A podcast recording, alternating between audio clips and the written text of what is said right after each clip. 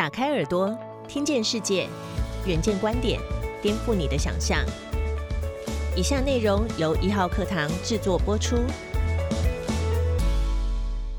近期股市、传产、科技两样情。美国大选十一月四日开票后，美国以传产为主的道琼指数翻涨百分之六，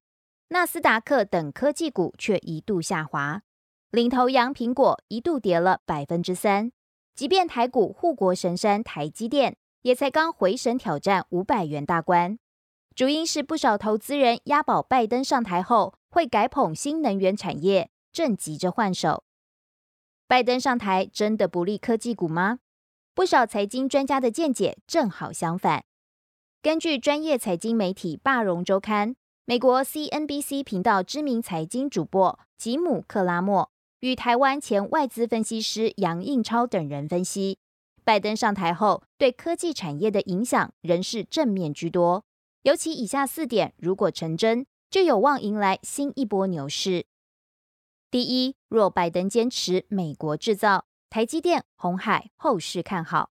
最近回台的前外资分析师杨应超日前在网络丰富平台直播时指出，根据他的观察，即便拜登上台，很高的几率仍会走川普当政的美国制造路线，因为现在美国舆论面对中国，就像八零年代看日本崛起，以往把中国当制造基地的年代已经回不去了。这对于台商绝对是正面影响，尤其是已经在威斯康星设厂的红海，以及在亚利桑那凤凰城的台积电，后市只会更加看好。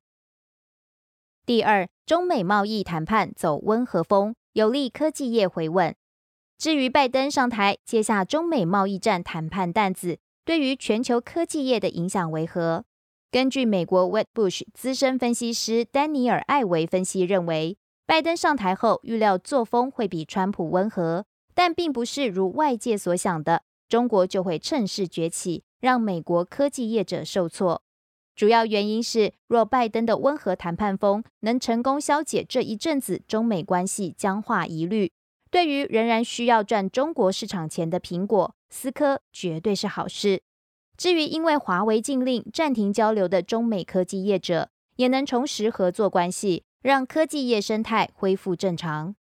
第三，分裂的国会，民主党蓝色新政不容易全部实现。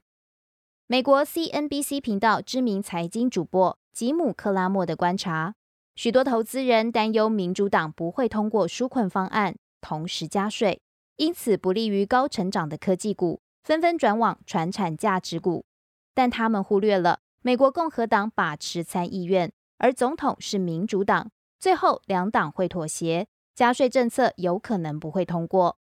杨应超则认为，拜登是善于妥协的政坛老鸟。未来可能是采取两党交换筹码方式推动法案，民主党新政百分之百实现的几率不大，加税也许会加，纾困则不敢不做，但最后有可能是推出某种比例上打折的方案。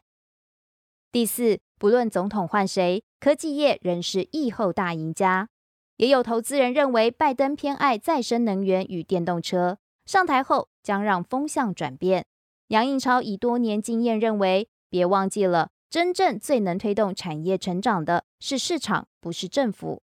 他强调，近期回台湾跟业界人士吃饭聊天时，就发现一个现象：许多科技业者正急着备料，怕的是缺货，而不是库存销不掉。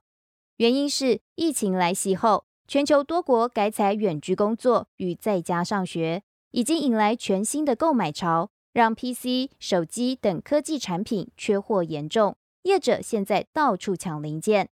所以他个人预期今年第三与第四季的科技相关业者财报会很好，科技股这时的跌点反而就是长期买点。更多相关报道及精彩内容，请参阅《远见》杂志。